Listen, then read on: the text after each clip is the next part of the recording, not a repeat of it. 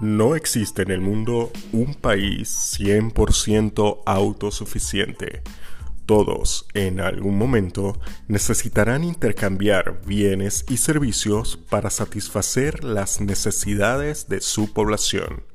Cada semana, en Aduanas y algo más, nos iremos adentrando en el complicado pero fascinante mundo de la logística internacional.